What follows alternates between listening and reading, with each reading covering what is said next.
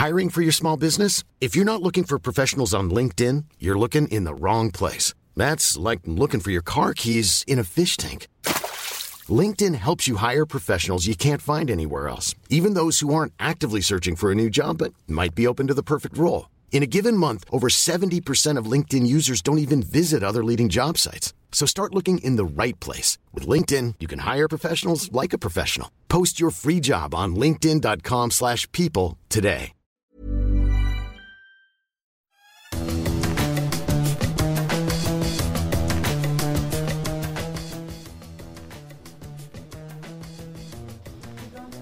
Allez. Salut les fous du volant, on est ravis de vous euh, retrouver pour un nouvel épisode de votre podcast consacré à la Formule 1. Le week-end prochain, les F1 évolueront sur le circuit d'Austin au Texas pour la 19e épreuve du calendrier. Notre Texas Ranger Stéphane Vrigno est à mes côtés aujourd'hui. Oui, ça va. ça va Stéphane? Ça va. Ouais, on entend à ta voix que ça va, Vas-y. ça va pas top. On approche sérieusement de la fin du championnat et certains pilotes sont particulièrement menacés. On pense à Mick Schumacher. Peut-il garder son baquet Sera-t-il en F1 l'an prochain Plus largement, que vaut Mick Schumacher? On va se poser la question. Il ne vous a pas échappé que le Texas est aux États-Unis et on va assister ce week-end à une véritable déferlante de pilotes venus de l'IndyCar. Ce pont entre la F1 et euh, l'IndyCar, plus vivace jamais ou est-ce qu'on essaye d'entretenir cette vivacité? On l'évoquera également. Et puis enfin, nous parlerons d'un homme euh, qui compte 187 victoires en Formule 1, 22 titres mondiaux et un 23e qui pourrait survenir précisément aux États-Unis le week-end prochain. Nous allons parler du chef de la direction technique de l'équipe Red Bull, l'incroyable Adrian Newey, et on sera accompagné en cela par Jackie Ekelart. Ce podcast est à retrouver sur toutes les bonnes plateformes d'écoute de Deezer à Spotify en passant par Acast et par Apple Podcast. N'hésitez pas à nous donner 5 étoiles et à vous abonner et de cette manière vous recevrez les nouveaux épisodes directement sur votre smartphone. On débute donc avec euh, aujourd'hui cette question que vaut Mick Schumacher Après euh, l'officialisation de Pierre Gasly chez Alpine la semaine dernière, on a donc deux baquets encore à pourvoir pour 2023. Celui laissé libre par Nicolas Latifi chez Williams et puis un autre donc chez Haas, hein, puisque Mick Schumacher n'est pas reconduit pour le moment, mais il n'est pas éconduit euh, non plus. Euh, Stéphane, pour commencer, je te propose déjà peut-être de faire un bilan sur les deux saisons qu'a passé Mick Schumacher en, Formule 1. Euh, L'année dernière, il avait terminé 19e du euh, championnat. Aucun point inscrit par le pilote allemand. C'était euh, le même bilan que Nikita Mazepin. Et puis cette saison, petit changement pour euh, le pilote allemand, puisqu'il fait désormais équipe avec Kevin Magnussen. Il est 16e du championnat, il a quand même inscrit 12 points, oui, mais Kevin Magnussen, lui, est 14e du euh, championnat avec 22 euh, points. La question est simple, Stéphane. Est-ce qu'il mérite d'être au volant d'une Formule 1 en 2023 Je précise quand même juste une chose. On, juge le- On va parler du pilote. Euh, Mick Schumacher. On ne parle absolument pas de la, de la personne qui est quelqu'un de charmant, de très bien Absolument. élevé, de humble. Euh, voilà, parce que parfois c'est un peu dur de dire est-ce qu'il mérite euh, sa, sa place. Voilà, on ne parle que de pilotage. On ne veut absolument rien de mal. Je dis ça, je laisse à penser que on est un petit peu déçu du, du bilan quand même. Est-ce qu'il mérite sa place? Je t'avais dit, Gilles, au bout de deux ou trois courses l'année dernière, que pour moi, il avait plus un profil de pilote d'endurance. Parce que euh, il tourne de façon régulière, prend pas beaucoup de risques, il est assez sûr. Alors, à part quand il essaie d'attaquer, et là, quand il pilote à 105 ou 110%, ça fait la casse tout de suite. Mais je dirais qu'il est un petit peu dans cet état d'esprit-là. Et je trouve que euh, c'est peut-être pas la Formule 1 son, sa catégorie d'expression. Je dirais que s'il se tourne vers l'endurance, euh, il pourra faire très belles choses. Bon, ça commence plutôt négativement pour euh, Mick Schumacher. Alors pour être parfaitement objectif, j'ai pris une petite euh, liberté, Stéphane. J'ai listé les pilotes qui ont scoré 12 points ou moins ces cinq dernières saisons bah, pour voir s'ils étaient toujours là. Vous allez voir, 2017, Julian Palmer, Pascal Verlaine, Daniel Kiat, Marcus Ericsson. Aucun euh, n'est encore en, en Formule 1. 2018, Stoffel Van Dorn, Marcus Ericsson, Brendan Hartley, Sergei Sirotkin et Lance Stroll. Le Canadien, lui, est toujours là. 2019, Romain Grosjean, Robert Kubica et George Russell ont inscrit donc moins de, moins de 12 points. Ça a été le cas aussi en 2021, toujours pour George Russell, mais aussi pour Kimi Raikkonen, pour Antonio Giovinazzi, pour Romain Grosjean encore, et Nicolas Latifi, ainsi que Kevin Magnussen. Je complète, 2021, Kimi Raikkonen, Nicolas Latifi, Antonio Giovinazzi et Nikita Mazepin ont eux inscrit aussi inscrit moins de 12 points. Autrement dit, 2017, 2018, 2019, 2020, 2021, il y a 1, 2, 3, 3 pilotes, Lance Stroll, George Russell et Kevin Magnussen, qui ont marqué moins de 12 points et qui sont encore présents en, Formule 1. La petite curiosité, euh, c'est qu'en 2022, Yuki Tsunoda, Guang Yuzhou, Alexander Albon, euh, ont inscrit moins de 12 points au, championnat et vont rester en, Formule 1. C'est-à-dire que sur les 5 années précédentes, il y en a eu 3 en tout et pour tout. Et bah, cette saison, il y en a 3 et on sait qu'ils, resteront. Euh, faire partie de ce club, c'est pas très très rassurant quand même pour Mick Schumacher. On sait que les pilotes ont 2 ans à peu près pour faire leur, leur preuve et qu'après ils sont sortis du système parce qu'il y en a d'autres qui poussent derrière avec des budgets, pas toujours du talent, euh, bon, ou alors des résultats à force de rester dans une même catégorie, je pense à Nicolas Latifi. Alors, euh, on a peut-être été un petit peu sévère avec euh, Mick Schumacher en disant ah, il est remercié de la Ferrari Driver Academy. À la base, c'est un vivier de, jeunes pilotes. Ça veut dire qu'on ne peut pas y rester 4-5 euh, ans une Par fois définition. qu'on est en Formule 1. Voilà, donc il y a un moment où on coupe le, le cordon ombilical. Il était entretenu je dirais par mimétisme par rapport à la carrière qu'a vu son père, le Giron Ferrari, son manager et l'ancienne attachée de presse de, Michael Schumacher, son père, cette fois champion du monde. Il multiplie les, analogies, je dirais. Même, tu sais, sont les, trois lettres qui sont sur les, écrans hmm. de, résultats. Euh, il a demandé à les changer à un moment. C'était SCH euh, au début et maintenant c'est MSC comme son père. Comme son père, voilà. Et, on avait mis le M pour Michael parce qu'il y avait Ralph aussi pendant un moment. Et pour faire la différence entre les deux frères, on avait mis un M et un R. Et je, je, trouve qu'il est arrivé en Formule 1 en, essayant de, de, rappeler. En tout cas, en cultivant, en, cultivant, le souvenir de, de, son père. Tu penses que c'est une erreur? Complètement. Complètement, parce qu'il n'arrive plus à s'en détacher. On ne le voit qu'à travers ça. Et lui pense avoir un destin grâce à ça. Mais je dirais que même Ferrari a pris acte qu'il euh, n'y aurait pas de, de continuité hmm. à la Scuderia Ferrari. Ils ont pris euh, Leclerc jusqu'en 2024. Euh, Carlos Sainz aussi. Donc là maintenant, il y a le cordon ombilical qui est coupé. Et Gilles, tu as posé la, la bonne question, est-ce qu'il mérite d'être en Formule 1 Mais aujourd'hui, As se pose la question de façon différente en disant, nous, il nous coûte trop cher. Oui, c'est ça. C'est ça le problème.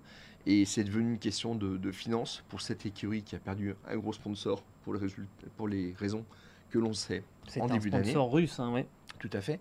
Et euh, bon, bah, étrangement, en fait, à, Singapour, non, c'est euh, à, Suzuka, il y a un événement.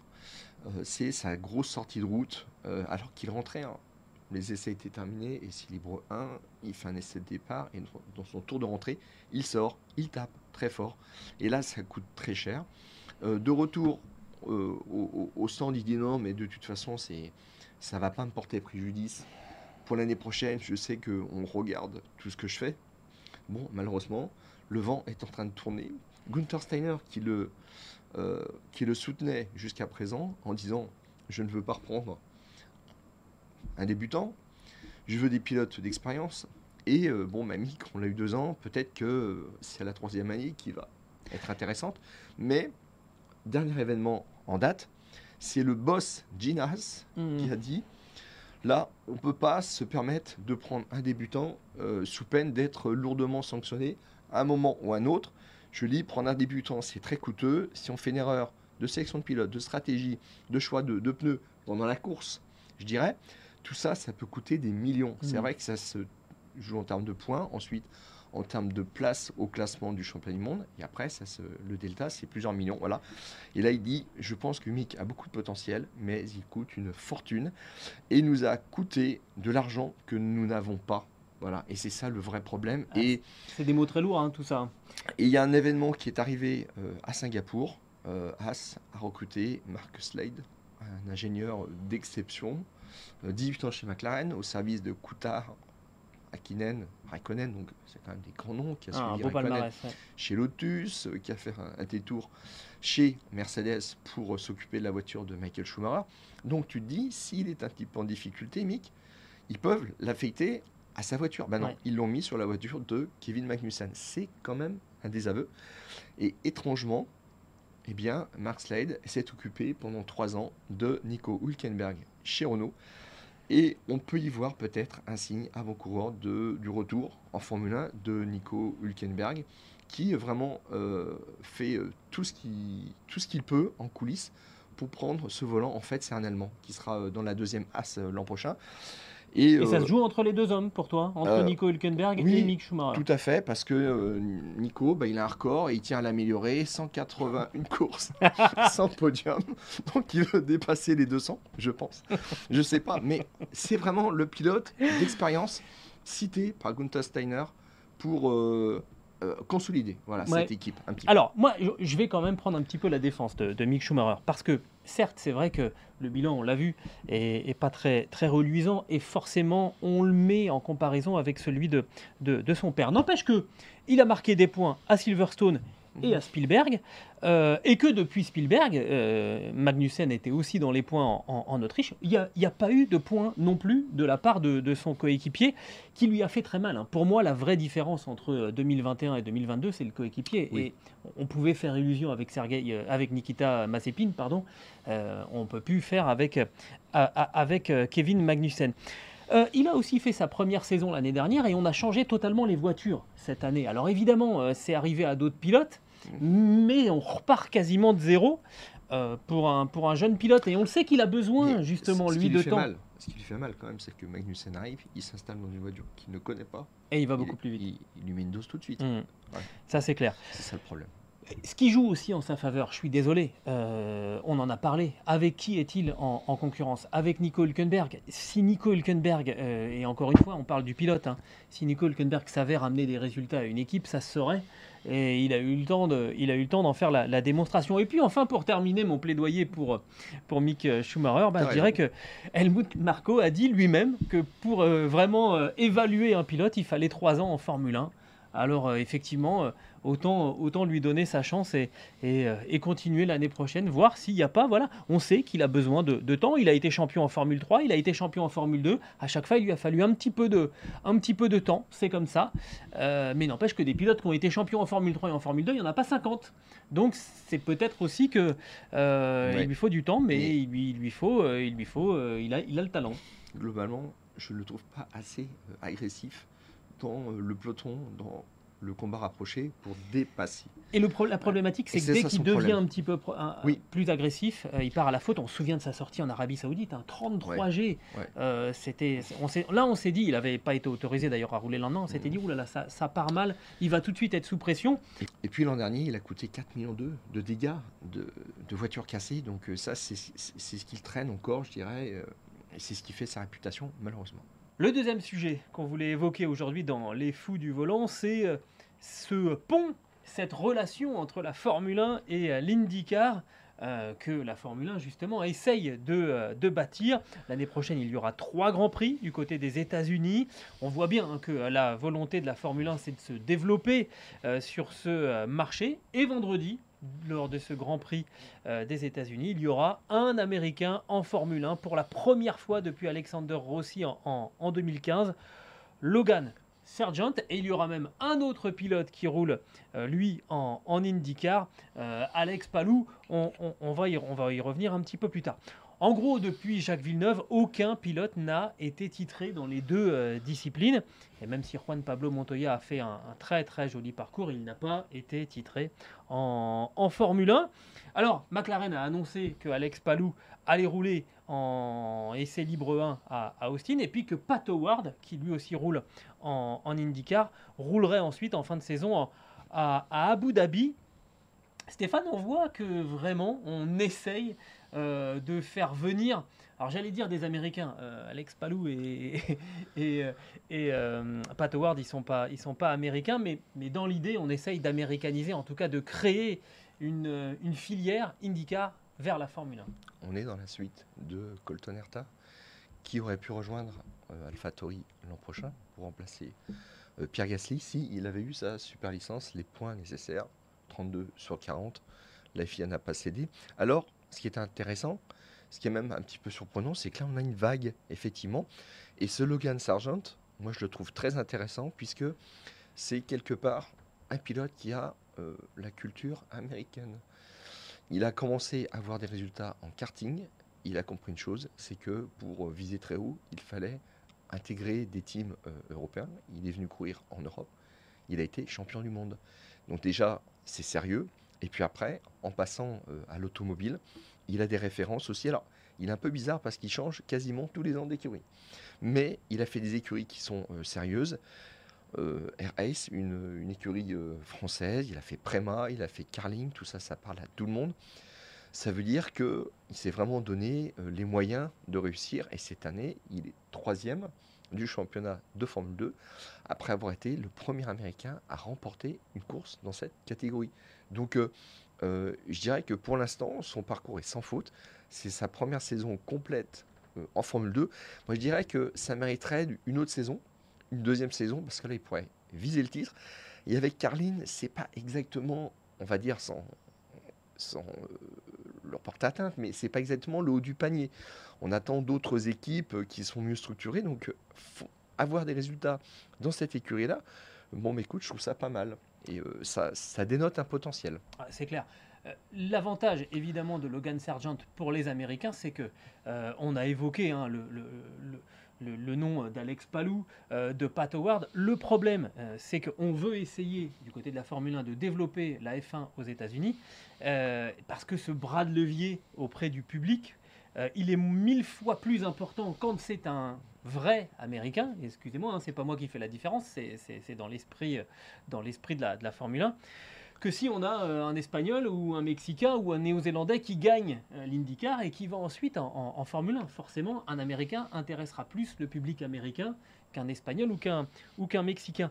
Et là, il y a un vrai problème euh, en, IndyCar depuis, quelques années. Et il suffit de regarder euh, le, palmarès. Il y a un seul Américain dans le top 8 de l'IndyCar cette saison.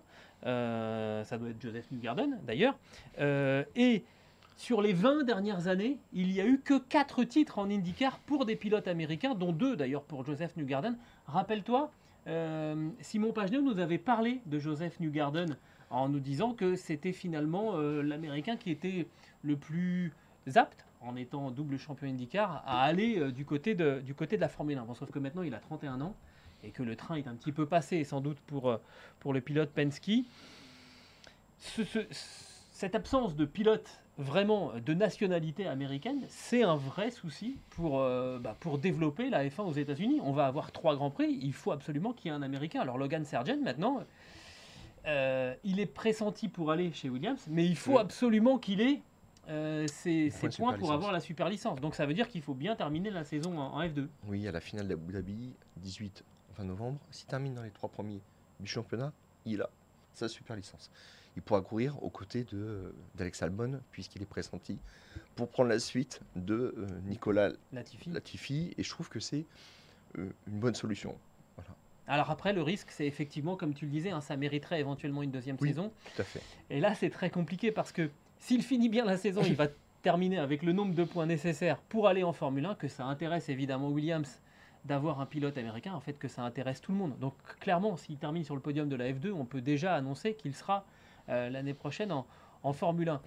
Est-ce que c'est pas trop tôt, euh, trop vite? On risque de brûler un petit peu les, ailes de, Logan Sargent. Il y a parfois des moments où la F1 prend trop de temps à vous donner une chance. Nick De Vries pourrait vous en parler. Et puis il y a des moments où on n'est peut-être pas tout à fait, euh, tout à fait mûr.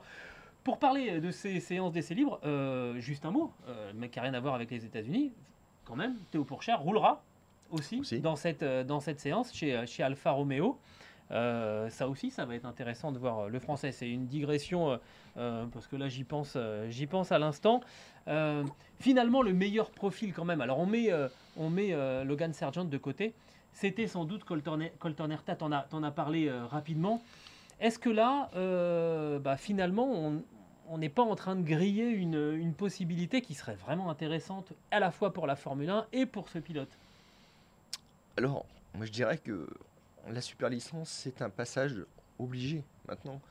Et euh, le signal qu'envoie la FIA, c'est qu'il faut passer par une filière classique où il faut impressionner. Dans ce championnat d'IndyCar, tu as parlé effectivement de Jacques Villeneuve, qui est une sorte d'électron libre aux États-Unis. Quand euh, Juan Pablo Montoya est champion aux États-Unis, il a été champion l'année précédente en Formule 3000. Et Williams l'a mis euh, en formation encore aux États-Unis dans un autre type de course ce qui était euh, intéressant. Il faut noter que euh, McLaren fait tourner Alex Palou et Pat Howard dans le but de développer leur talent, de les former. C'est-à-dire qu'ils parlent d'un processus d'évaluation. On ne sait pas s'ils ils ont euh, vraiment un grand talent et ils sont en train de creuser hmm. de ce côté-là, ce qu'on ne faisait pas avant. Donc ça va leur profiter, ça va profiter aussi à d'autres pilotes, il faut avoir cette ouverture d'esprit. Et puis si ça arrive maintenant, c'est que les équipes, jusqu'à présent, étaient quand même assez réticentes à faire tourner euh, des pilotes réservistes ou des jeunes pilotes. On est libre 1, considérant que avec les nouvelles voitures, il valait mieux mettre des titulaires dès le vendredi lors de la première séance dans la voiture pour apprendre le maximum de choses. Mais maintenant, elles sont obligées de, les faire tourner. Mais il y a une obligation effectivement Tout de à fait. Et heureusement qu'on a cette, euh, cette règle parce qu'autrement, euh, tout le monde l'oublierait très très vite. Hein. Donc, euh, t'as qu'à voir Alfa Romeo qui a fait rouler Robert Kubica. pas dans des chronos souvent très compétitifs, mais il paye pour ça. Et puis le boss de l'écurie nous dit bah, Je ne sais pas quand est-ce que je vais faire rouler Théo Pourchère. Bon, c'est un peu fort tout ça. Heureusement, les choses rentrent dans l'ordre, il tourne à Austin. En plus, c'est un circuit sympa qu'il ne connaît pas du point de vue de la Formule 2. Donc ça va lui apprendre quelque chose d'autre. Il va pas tourner à Singapour ou un circuit un petit peu piège, atypique, où il va rien apprendre. Donc je trouve que c'est bien pour lui mettre le pied à l'étrier. Et puis normalement, après, il sera euh, l'an prochain euh, pilote réserviste. Ce serait la logique. c'est a priori ce qui se dessine hein, pour euh, pour Théo Pourchère du côté de, de chez Alfa Romeo. Euh, c'est tout le mal qu'on lui souhaite aussi parce que mm. c'est la suite, euh, on va dire presque logique de, de, sa progression euh, en, Formule 2 cette saison. Oui, mais alors moi je note une chose, c'est qu'on est loin quand même des propos de Gina Haas qui arrivait en Formule 1 avec son écurie en 2015 en disant je ne prends pas de pilote américain parce qu'il n'y en a pas il n'y a pas de pilote au niveau. Voilà. Alors, l'histoire de Colton Herta qui a été retoqué par les FIA, ça fait du bruit en IndyCar aux États-Unis. On a pris ça pour euh, euh, l'Europe qui toisait un peu euh, les, États-Unis. C'est pas pas ça du tout. C'est que on a des circuits, je dirais préférentiels de formation qui sont qui payent euh, dans, le cadre d'un parcours classique, euh, karting, F4, F3, F2, tout ça, c'est maintenant c'est réglementé par la super licence, à moins de gagner euh, l'IndyCar, mais au moins c'est bien. Et puis on pousse aussi du côté des écuries américaines. Alors ça c'est quand même un petit peu plus compliqué parce qu'il y en a une qui est installée en Formule 1 AS depuis 2016. Mais je trouve qu'on reste sur l'ancien modèle, c'est-à-dire qu'on fait sous-traiter un maximum de choses, design, fabrication. Et puis, il y a Andretti et sa table qui essaie de rentrer. Michael Andretti dit, s'il faut mettre 200 millions de dollars sur la table, donc à peu près la même chose en euros, pour s'inscrire en Formule 1, euh, je le fais tout de suite. Et Stefano Dominicali qui a dit, nous n'avons pas besoin d'une écurie jeune euh, comme euh, Andretti, sans la nommer. Hmm. On préfère Audi.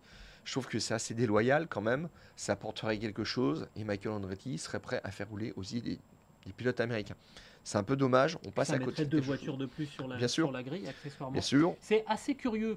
On, essayera de, de, décrypter un petit peu euh, le jour où on a du temps parce que tout cela se passe sur un fond euh, de guerre larvée, en tout cas de lutte d'influence entre justement le détenteur des droits de la Formule 1 et la FIA. Euh, ça se passe pas toujours euh, très très bien et de temps en temps on peut se faire éventuellement une petite vacherie euh, ou un petit croc en jambe pour, bah, pour essayer d'embêter un petit peu l'autre et affirmer hein, bah, qu'on a, a le, dernier mot. Là on a le sentiment, dans une certaine mesure, qu'Andretti paye un petit peu tout ça et puis l'idée que bah, les 10 équipes en Formule 1 ne veulent pas partager le gâteau en 11 forcément. Exactement. Voilà, exactement. donc euh, bon, c'est un Et- petit peu dommage. ce, ce droit d'entrée de 200 millions d'euros, normalement, était euh, dissuasif. Et là, il y y a Michael euh, Andretti qui dit non, moi je Banco. peux payer. Voilà. Et les autres n'ont pas réalisé que euh, les droits sont reversés, donc ça fait 20 millions d'euros par écurie. Mais l'année suivante, ça fait zéro. Mm. Donc après, les droits sont dilués en 11, ils, gagnent moins, et donc euh, ils ne s'y retrouvent pas. Donc euh, ils ont posé cette euh, condition-là en pensant que personne ne la respecterait et on resterait sur une ligne fermée à des écuries qui changeraient de propriétaire. Il n'en est rien. Bon, alors je note quand même, Gilles, que en Formule 1, on a eu des grands pilotes américains. Phil Hill, champion du monde en 1961 avec Ferrari, et euh, Mario Andretti en 78 avec euh, Lotus.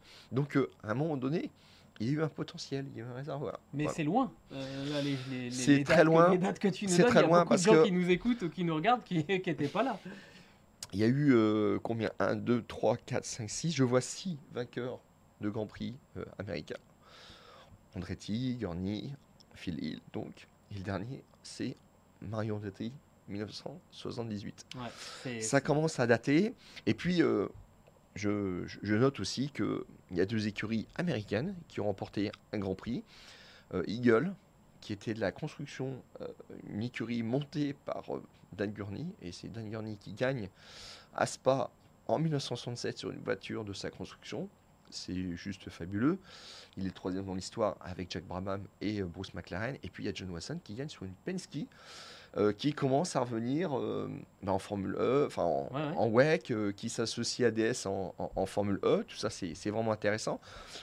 J'espère que ça va créer quelque chose. Moi, je, je pense que oui.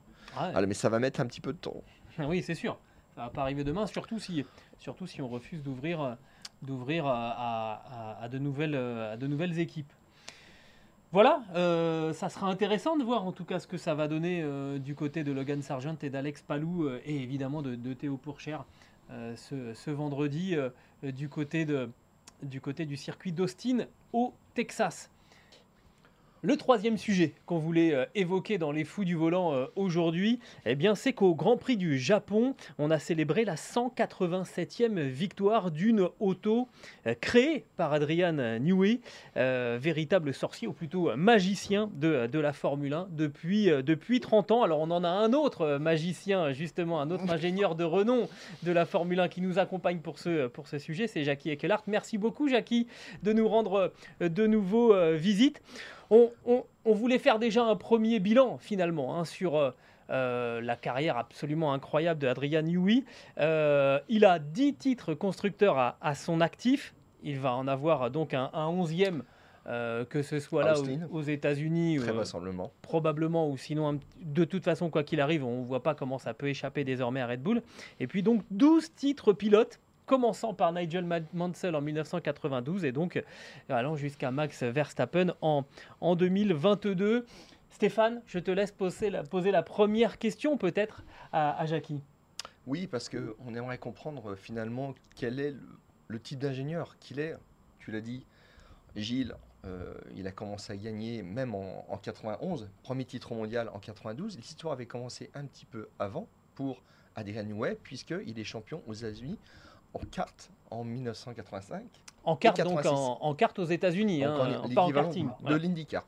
Voilà, Et exactement. là, il dit à son boss, c'est bon, on est prêt pour aller, pour aller en Formule 1, on y va. Et euh, quand il arrive en Formule 1, en fait, il constate qu'il a un moteur 3,5 litres euh, atmosphérique et qu'il ne va pas pouvoir lutter contre les voitures à moteur turbo puisqu'il a 150 chevaux de déficit.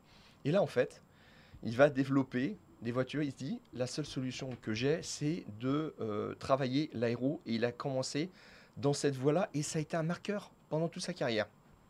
Et, vous, Jackie, avec l'œil du, technicien que vous avez, vous avez certainement dû le voir sur ces différentes voitures. Oui, en effet, euh, j'ai un peu euh, suivi Edren dans toute sa carrière, hein, quand je- on, était, on était dans le même paddock pendant une bonne vingtaine d'années. Et euh, c'est vrai qu'au début, il a fait des voitures qui étaient en aéro un peu extrême. Je rappelle, une de ses premières Formule 1, c'était la Lytton House, qui avait vraiment pas un moteur euh, très très performant à l'époque, mais qui était extrêmement aérodynamique. Donc, en fait, elle ne marchait que sur les circuits qui n'étaient pas bosselés. Euh, je me rappelle euh, le Grand Prix du Paul Ricard, le Grand Prix de France. Je ne me rappelle plus quelle année exactement. Il y avait, oui, avec Google Meet, je pense, et euh, je ne plus l'autre pilote. Enfin, quand même, ils étaient euh, avec une voiture équipe privée, avec pas un moteur usine. Ils roulaient, ils faisaient les, chronos de Alain Prost et Ayrton Senna avec les McLaren. Et c'était que l'aéro, en fait, qui faisait que sa voiture était supérieure ce jour-là. Euh, bon, euh, après, euh, c'est sûr, sur d'autres circuits, ça ne marchait pas. Donc, il est aussi passé par une phase d'apprentissage parce qu'au début, il était un peu trop extrême. Quoi. Parce que l'aéro, c'est un peu comme la puissance d'un moteur. Si on augmente la puissance d'un moteur, je parle de moteur atmosphérique par exemple, bah, on réduit la plage d'utilisation. C'est un peu pareil avec l'aéro. Si on augmente la dépression sous la voiture, donc l'appui de la voiture, bah, la, fenêtre d'utilisation, elle devient moins large et donc euh, il y a des variations de centrage aéro, freinage, en accélération et tout ça sur les bosses. Et donc au début, je pense qu'il a un tout petit peu exagéré, mais comme c'est un homme intelligent, bah, il, a, vite compris ce qu'il fallait faire. Quoi. Il est assez pragmatique parce que Ivan Capelli et Mauricio Guglielmin, qui sont ses pilotes en 88, lui disent Mais euh, rends-toi compte quand même, le cockpit est très étroit. On n'a pas de place dans ta voiture. et là, il dit ah Ok, je monte dedans et je vais, je vais me faire ma propre opinion. Parce que, anyway, il a un bon coup de volant. il monte dans la voiture euh, tête au premier virage. Bon, voilà. Mais il dit oui, effectivement, on n'est pas de place et on va y penser. C'est-à-dire qu'il pense aussi au confort du pilote, à l'exploitation de sa voiture. Alors, euh, Jackie, moi j'ai une question là-dessus parce que j'ai lu, je sais plus où, qu'il avait même proposé euh, à un moment un concept où, en fait, au lieu d'avoir les pieds euh, gauche et droite côte à côte, il avait demandé au pilote si on pouvait avoir un pied au-dessus de l'autre pour pouvoir faire un, un fuselage plus, plus étroit. C'est vrai ou c'est une légende ça? Bah, Je ne sais pas si c'est vrai, mais c'était en fait la tendance à cette époque-là. Et je me rappelle un jour Gerhard Berger, qui euh, était pilote à cette époque aussi, enfin un peu plus tard, qui disait finalement, pour devenir champion du monde, on, on devra accepter de se faire amputer une jambe. Donc c'est un peu l'extrême, bien sûr, c'est une joke. Mais c'était un peu la tendance. C'est vrai parce qu'à l'époque, euh, donc la, réglementation technique de la FIA n'imposait pas une section minimale. Après, c'est venu heureusement quand même. Et il y a aussi quelque chose euh, qu'il introduit, qui va arriver de façon plus spectaculaire, c'est l'aileron avant qui est relevé, qui va devenir une pièce globale à l'avant de la voiture pour faire travailler tout le reste. Je crois que c'est en 88, 89. Et ça va apparaître en 90, je crois, sur la voiture de la Tyrrell, euh, faite par euh, Jean-Claude Migeot. Mais là encore, il est à l'avant-garde. Oui, c'est vrai qu'il a toujours eu des idées, surtout au niveau de l'aérodynamique, assez avant-garde, disons. Et euh, des fois, ça marchait bien, des fois, ça marchait pas bien, mais en tout cas, beaucoup de ces idées ont été copiées par d'autres écuries. et la, la Tyrrell en 89 n'était pas, pas, mauvaise quand même. Hein. Quand on voit ce que Jean Alési avait fait euh, son premier Grand Prix au Ricard, il finit quatrième. Bon, c'était peut-être aussi une petite question de pneumatique, mais quand même, bon, euh, il était là quand même. Hein. Vous vous souvenez, vous, de la première fois où vous avez euh, remarqué une de ces, euh, créations, les, réflexions que vous vous êtes euh, faites bah justement sur, sa, création et, même peut-être sur le bonhomme lui-même? Oh, Écoute, la première fois que j'ai vraiment regardé sa voiture en détail, c'était justement pour Ricard, au Grand Prix de France avec la Leighton House. Parce que ça ça m'intéressait vachement pourquoi tout d'un coup la voiture marchait et, sur d'autres circuits, elle ne marchait pas du tout. Et donc, je me suis, euh, à l'époque, c'était moins caché qu'aujourd'hui. Et je me suis vraiment penché sur la voiture, au-dessus, en dessous, partout. J'ai essayé de comprendre. le, bonhomme en lui-même, vous l'avez côtoyé un peu? Euh, Oui, enfin, bien sûr, on a travaillé dans le même paddock, mais on n'a jamais travaillé ensemble dans la même écurie. Mais euh, bah, c'est quelqu'un, on a l'impression, assez réservé, quoi, qui, pas de grands mots mais il regarde tout. Quand il fait son tour euh, sur la grille de départ, euh, il regarde toutes les voitures. À l'époque, euh, l'écurie qui était en fond de grille, c'était la Minardi. Même là, il regardait la, la Minardi en détail. Avec son petit calepin, il notait certaines choses. Donc, il notait quand même partout, sur toutes les voitures, les choses qui pouvaient être intéressantes pour lui. Quoi. Donc, c'est quand même pas. C'est une preuve d'humilité aussi. Quoi. Alors, apparemment aussi, euh, Newey, c'est quelqu'un qui a une idée par seconde, à peu près. Et dans une équipe, un directeur technique passe son temps à calmer les inventions, la créativité de ces designers parce qu'ils ont dit on va pas pouvoir tout mettre sur la voiture, on n'a pas suffisamment d'argent.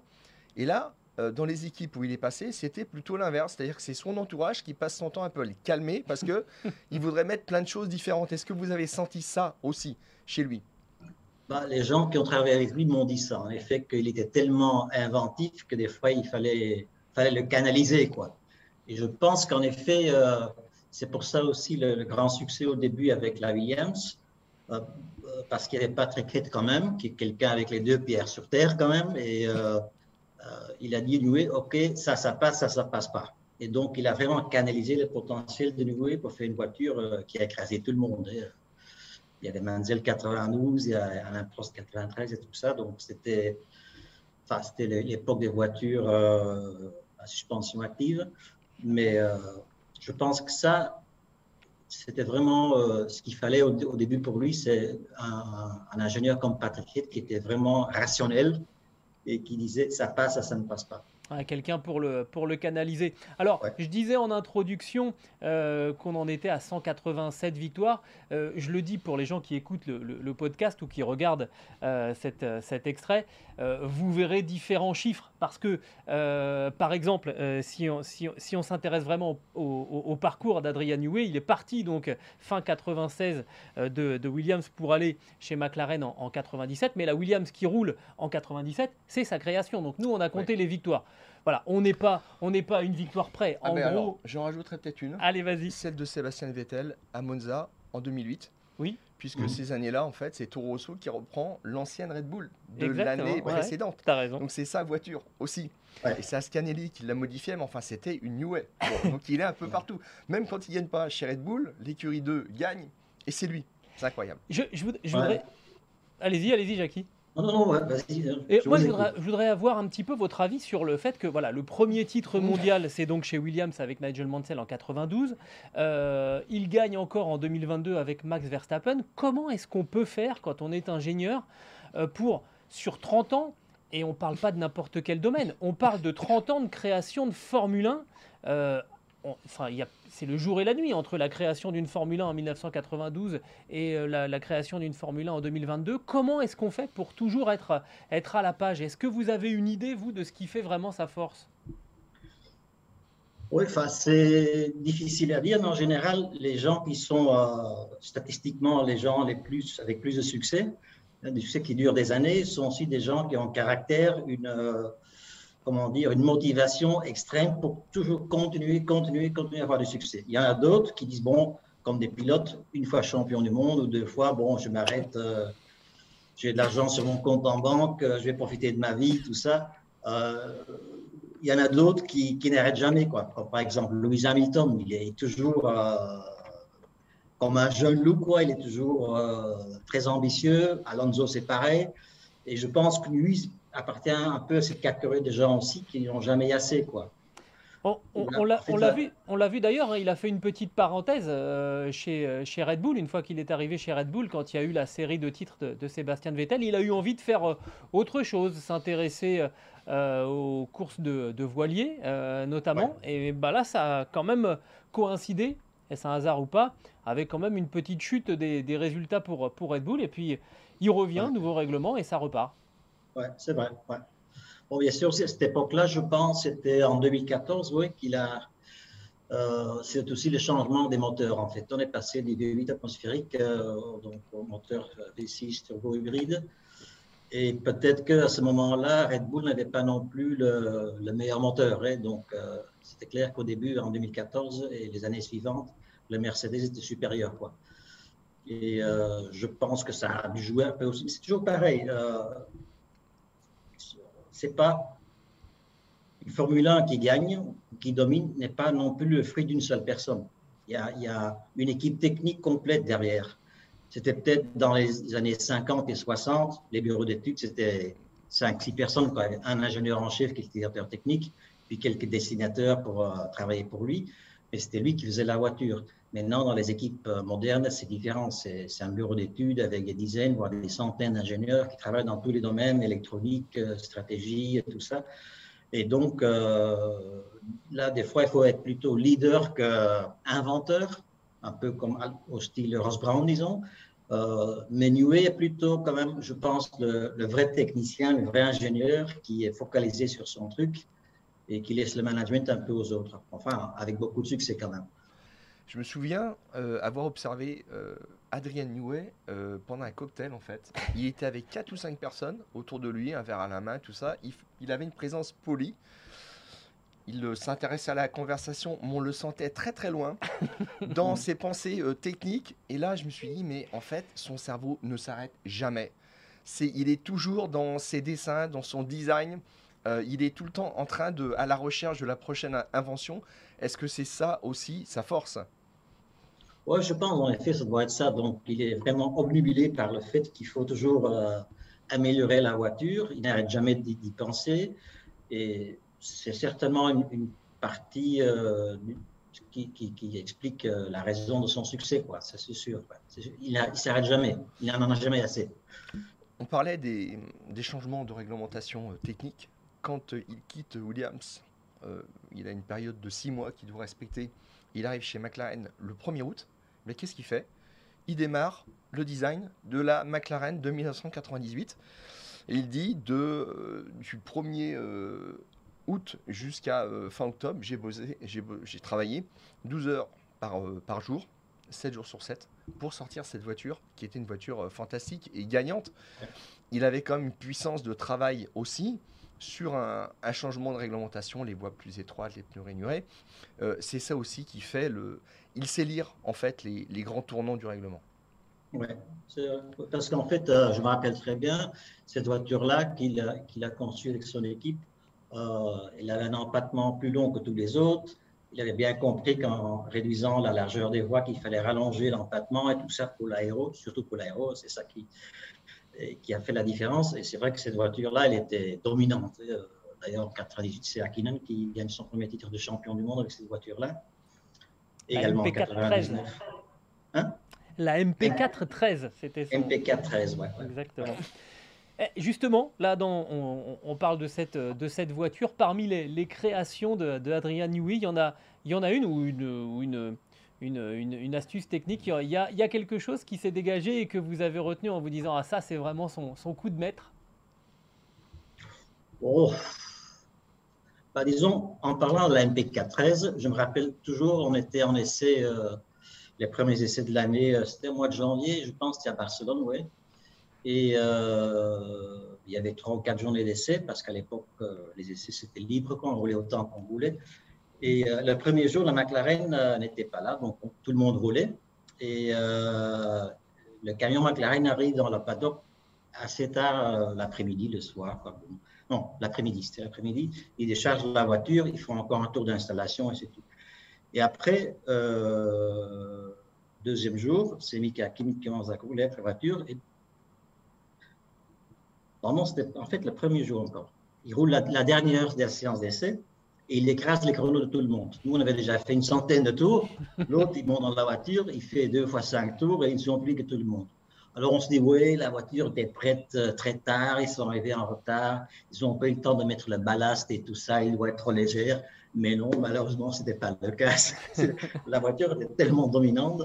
Et un des trucs qui m'a, pour répondre un peu à votre question aussi, une des premières, euh, Adrien, c'était le premier aussi, je pense, qui a mis des, les barges portes sur les, les, voitures de F1. Avant la McLaren de 93 Ouais, ouais, ouais. Et au début, on trouvait ça un peu bizarre. Mais après, bon, c'est sûr qu'on a essayé aussi dans, en soufflerie et tout ça, on a vite compris à quoi ça servait. Mais enfin, c'est quand même une innovation qui vient de lui, quoi. Et euh, que tout le monde a dû copier. 2003, la MPK 18, laboratoire, qui n'a jamais tourné. Il a dit design trop agressif, c'était une erreur cette voiture. Est-ce qu'il est allé trop loin dans le design? Est-ce qu'il vous en a parlé? Bah oui, il a, il, a, enfin, il a été trop extrême en fait. C'était, je pense, Raikkonen qui devait conduire la voiture à cette époque-là. Et qui cassait qui m'avait dit non, cette voiture-là, il dit euh, tu fais deux tours avec et commence à brûler. Quoi? Il dit c'est impossible. je pense que là, il était vraiment un peu trop loin. Là, il lui manquait le, le, le Patrick Hitch pour le canaliser, disons. Il, s'est laissé aller beaucoup trop loin et voilà. Mais bon, la voiture, la saison précédente est encore assez compétitive quand même, hein, donc ils ont encore gagné pas mal de grands prix. Mais c'est vrai que là, il a fait une voiture un peu genre Litton House qui était quasiment inconduisible. Quoi. J'ai une dernière question, Jackie. Le, le binôme, là, peut-être idéal, avec un Max Verstappen hyper talentueux et un Adrian Newey qui est sans doute l'un des meilleurs ingénieurs de, l'histoire de la Formule 1. Ça peut durer longtemps maintenant. On est peut-être parti pour une longue période de domination là. Euh, oui, peut-être, ouais, c'est possible. Mais bon, il ne faut jamais sous-estimer la concurrence hein, parce que ça, c'est euh, quelque chose qui est très dangereux en Formule 1. Euh, mais bon, c'est vrai que Max, il fait aussi beaucoup la différence hein, parce que sans Max, bon, je ne suis pas sûr qu'avec Perez, il gagnerait les championnats du monde. Peut-être oui, peut-être non. Enfin, actuellement, il est, il est deuxième au classement des, des pilotes. Mais euh, c'est un peu pareil comme, par exemple, l'époque aussi euh, Benetton avec euh, Ross Brown. En 94, c'est Michael Schumacher qui gagne son premier titre avec le Benetton Ford. En 95, le Benetton Renault. Mais si ce n'était pas même, Michael n'avait pas gagné le championnat, ça c'est clair. Mais bon, c'est quelque part normal. Il y a un genre de justice des fois quand même dans le sport, c'est que les meilleurs pilotes, surtout dans les meilleures voitures, avec les meilleurs ingénieurs, quelque part, c'est euh, c'est pas complètement illogique. Et c'est une histoire qui pourrait durer encore quelques années, ça c'est sûr. Hein, parce que le, prochain gros changement de règlement, c'est plutôt 2026 avec les autres moteurs et tout ça. Exactement. Bon, vous l'avez quand même battu une fois, c'est avec l'histoire du double diffuseur qui était sur votre voiture, qui n'était pas sur la sienne en 2009. Exactement. Ça aussi, c'est une, histoire incroyable. Alors, là, pour le bon, c'est vraiment la dernière, la, dernière question, parce qu'il faut qu'on arrête. Euh, comment ça se passait quand il y a quelqu'un avait une meilleure idée technique que lui? Euh, Il l'avait mauvaise ou éventuellement il pouvait oh. féliciter un adversaire?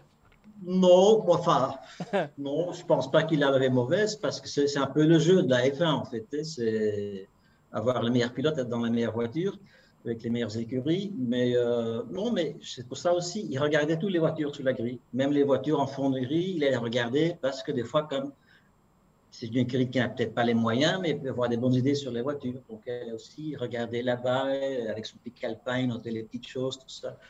Non, je pense pas. Je pense que c'est un monsieur assez sportif. Merci beaucoup, en tout cas. Jackie et Kellart, d'avoir été euh, avec nous. On sait que vous venez régulièrement nous, rendre visite dans les fous du volant et à chaque fois c'est ultra intéressant. C'est un privilège de, vous avoir régulièrement euh, dans, notre, dans notre podcast. Bah oui, tout à fait. avec plaisir.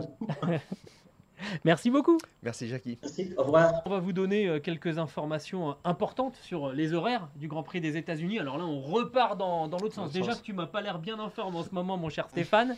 on, espère que tu pourras soigner ta voix pour la semaine prochaine.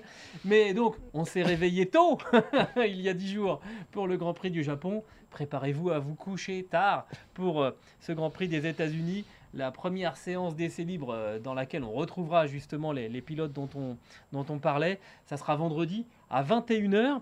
Euh, la qualif, elle, aura lieu. Ah, c'est l'horaire magnifique samedi soir, minuit, hop, vous regardez la qualif et ensuite boîte de nuit, je vais pomper up jusqu'à pas d'heure. Et dimanche, vous avez jusqu'à 21h pour vous en remettre. et lundi, vous êtes comme une loque.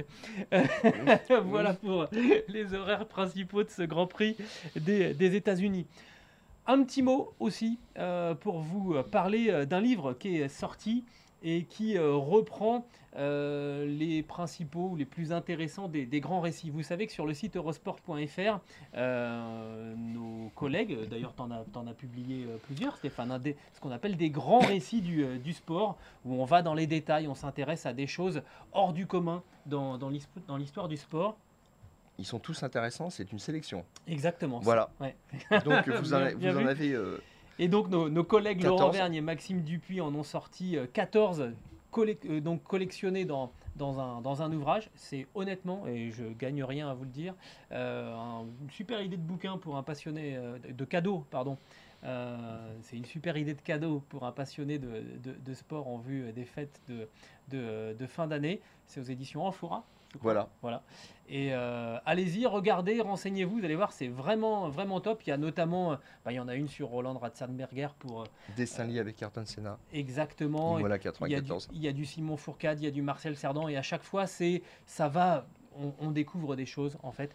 Et c'est très très intéressant, les, les, grands récits. Donc Laurent Vergne, Maxime Dupuis aux éditions Amphora. Jetez un coup d'œil, honnêtement, ça vaut le coup.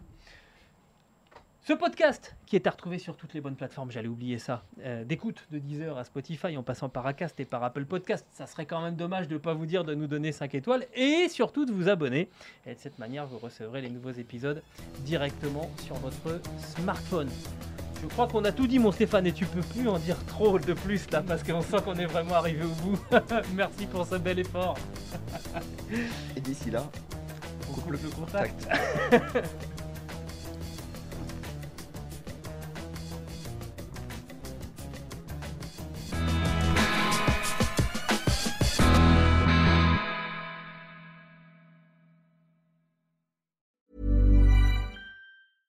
Mom deserves the best, and there's no better place to shop for Mother's Day than Whole Foods Market. They're your destination for unbeatable savings, from premium gifts to show-stopping flowers and irresistible desserts. Start by saving 33% with Prime on all body care and candles. Then get a 15-stem bunch of tulips for just $9.99 each with Prime. Round out Mom's menu with festive rosé, irresistible berry chantilly cake, and more special treats. Come celebrate Mother's Day at Whole Foods Market.